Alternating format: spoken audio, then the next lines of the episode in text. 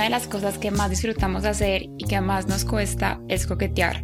Por eso creamos un juego que es la excusa perfecta para hacerlo. Encuentra nuestro Intimacy Game en www.theblackbean.co.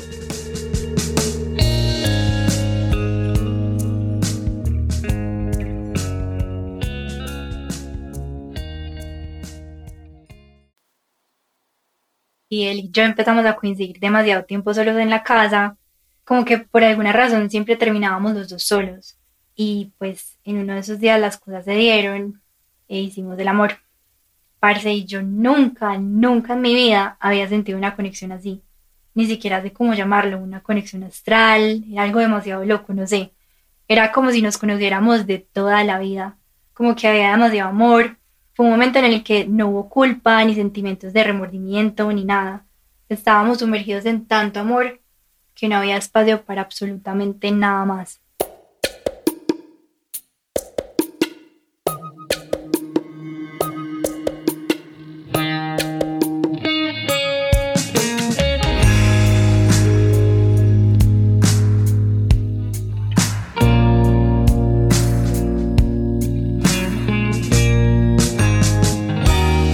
Blackbean Intimacy Stories.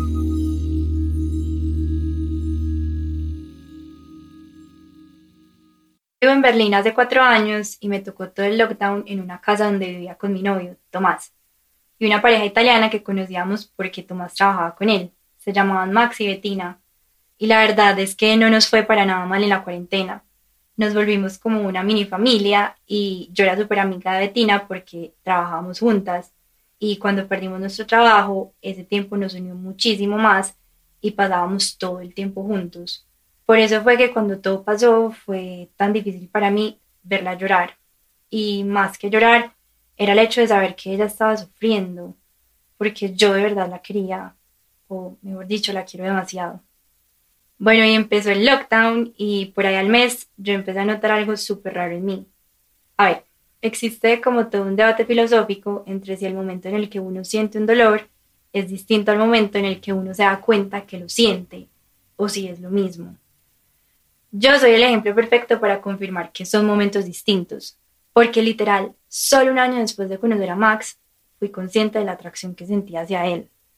Si el man entraba a la cocina, yo cogía mi comida como estuviera y me iba. Si él se sentaba en la sala, yo literal me paraba para el cuarto y si íbamos a ver una película a los cuatro, yo me sentaba lo más pegada que pudiera Tomás. Y es que era una atracción tan rara que yo solo lo quería evitar, porque de verdad Bettina era como mi hermana y yo definitivamente amaba a Tomás. Pero pensaba todo el tiempo en Max y era como algo que de verdad mi cerebro no podía evitar. De la nada me llegaban pensamientos tipo, Max es súper interesante o ah, tenemos esta cosa en común y lo más miedoso era que yo sentía que me estaba quemando cuando estaba con él. Y no diciendo que estuviera ardiendo del deseo, sino que literalmente sentía que tenía fiebre 39. Bueno, hasta que un día Max nos llamó a los cuatro a la sala y dijo que teníamos que hablar.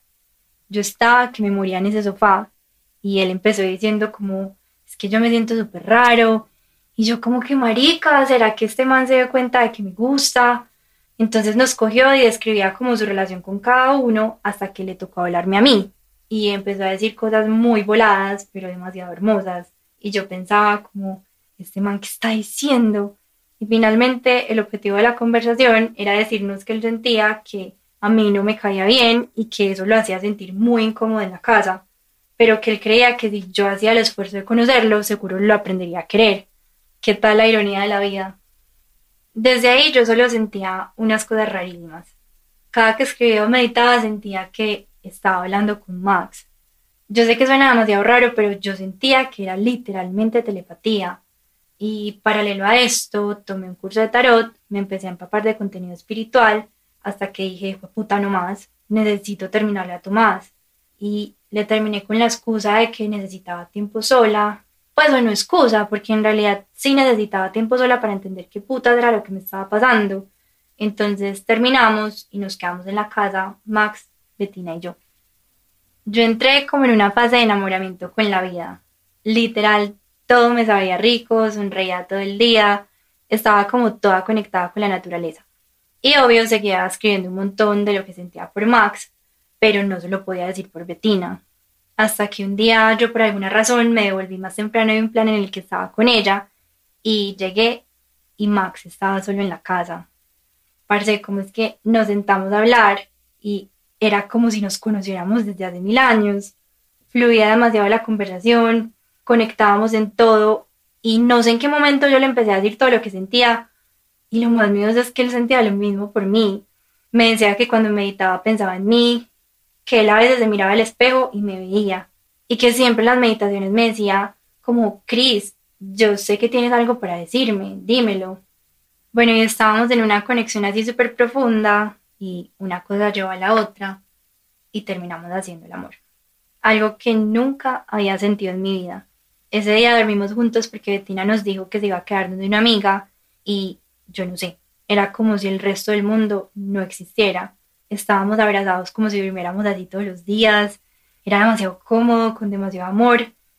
Y bueno, los días siguientes no sabíamos muy bien qué hacer con la situación hasta que la vida casi que decidió por nosotros.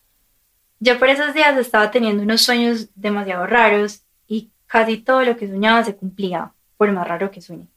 Y entonces soñé que Bettina veía mi conversación con Max en su celular. Obvio, ahí mismo le dije a él que la borrara y él me dijo como no, no te preocupes, que ella no es de revisar el celular. Y como es que por ahí a los dos días yo estoy en mi cuarto viendo una película y empiezo a escuchar unos gritos en italiano y después los escucho llorando a los dos. Marica, fue horrible, de verdad, yo me quería morir y no lo digo exagerando, de verdad fue un sentimiento una mierda porque yo a ella la consideraba como una hermana y a partir de ahí entré en un hoyo negro. Estuvimos como dos semanas más en esa casa los tres, hasta que todos encontramos donde vivir y yo no les voy a mentiras, fueron las dos semanas más incómodas de toda mi vida. Ya cuando llegué a mi nueva casa, seguía muy triste y cargando con un montón de culpa que no sabía cómo manejar. Por un lado con Betina y por el otro porque Tomás se había enterado y le contó a todo nuestro parche colombiano en Berlín, entonces yo me sentía completamente juzgada. Y era la primera vez que yo estaba sola en Alemania desde que había llegado. Siempre había tenido a Tomás ahí como mi equipo. Entonces fue como todo un proceso de aprender sobre mí misma, de sanar. Y pues igual tuve a Max ahí porque hablábamos para acompañarnos como en esa tristeza, fue tristeza por haber herido a la gente que amábamos y yo también sentía tristeza por sentir que había encontrado a mi alma gemela y que la culpa no me permitía estar con él. Y yo seguía en mi proceso hasta que en uno de esos días me escribió una pelada, también colombiana, que yo conocí apenas llegué a Berlín. Y me escribió como, Cris, yo sé que hace siglos no hablamos, pero soñé contigo y necesito contarte algo. Resulta que soñó que yo llegaba a la casa de ella llorando, vuelta a mierda, y que le pedía que me ayudara y ella en su sueño me decía, yo no puedo ayudarte, pero Malena sí. Resulta que Malena es una amiga de ella que es angeóloga y había algo raro en mí que me decía como, en este momento estás por tu camino, este es. Y en medio de tanto caos, igual me llegaban como estas personas tan mágicas, de verdad yo no entendía nada. Bueno, y me conecté por Zoom con Malena y hablamos horas sobre demasiadas cosas. Marica, pero de verdad, lo más impresionante que me dijo fue que había una conexión muy rara entre las cuatro personas que vivíamos en esa casa. Y me dijo como todos están aprendiendo algo desde diferentes perspectivas y todos se están transformando.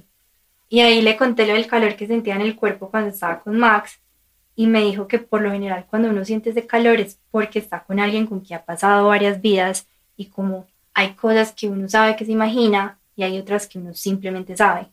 Entonces ahí me liberé y le conté que una vez yo lo besé y se me vino a la mente como un recuerdo de que estábamos en una reunión, como en una cueva y teníamos una capa y antorchas. Era como en la Edad Media, como un ritual raro, no sé. Y ella me dijo como, solo tú sabes qué te transmite eso. Entonces es muy raro pararse porque a ti nadie te confirma nada de lo que esta persona te dice y además uno no sabe si lo está deduciendo ya pero al mismo tiempo también me decía cosas que me daban mucha paz, como por ejemplo que los ángeles estaban diciendo que me dejara de juzgar, que confiara en mi destino o que simplemente confiara en ellos. Y pues desde eso Max y yo estamos juntos y todo es demasiado lindo. Es raro, pero de verdad que tenemos una conexión hermosa, muy distinta a mi relación anterior, como mucho más libre y yo también he cambiado muchísimo. Como que todo este tema me despertó algo que tenía muy reprimido, me hizo leer, ir a clases, ir a terapia, cambiar mis hábitos, como que recuperarme a mí misma y a la vez percibirme desde otra perspectiva, no desde el bien y el mal, sino como desde un todo.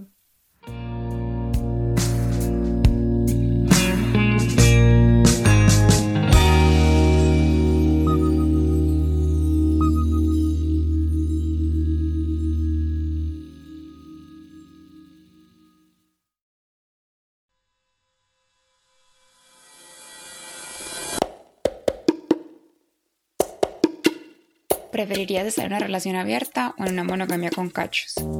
¿Qué crees que piensa la gente de mí cuando acaba de conocerme? ¿Con qué prenda de vestir crees que me vería muy sensual? Estas son algunas de las preguntas de nuestro juego para parejas íntimas y game. Lo puedes encontrar en www.theblackbean.co.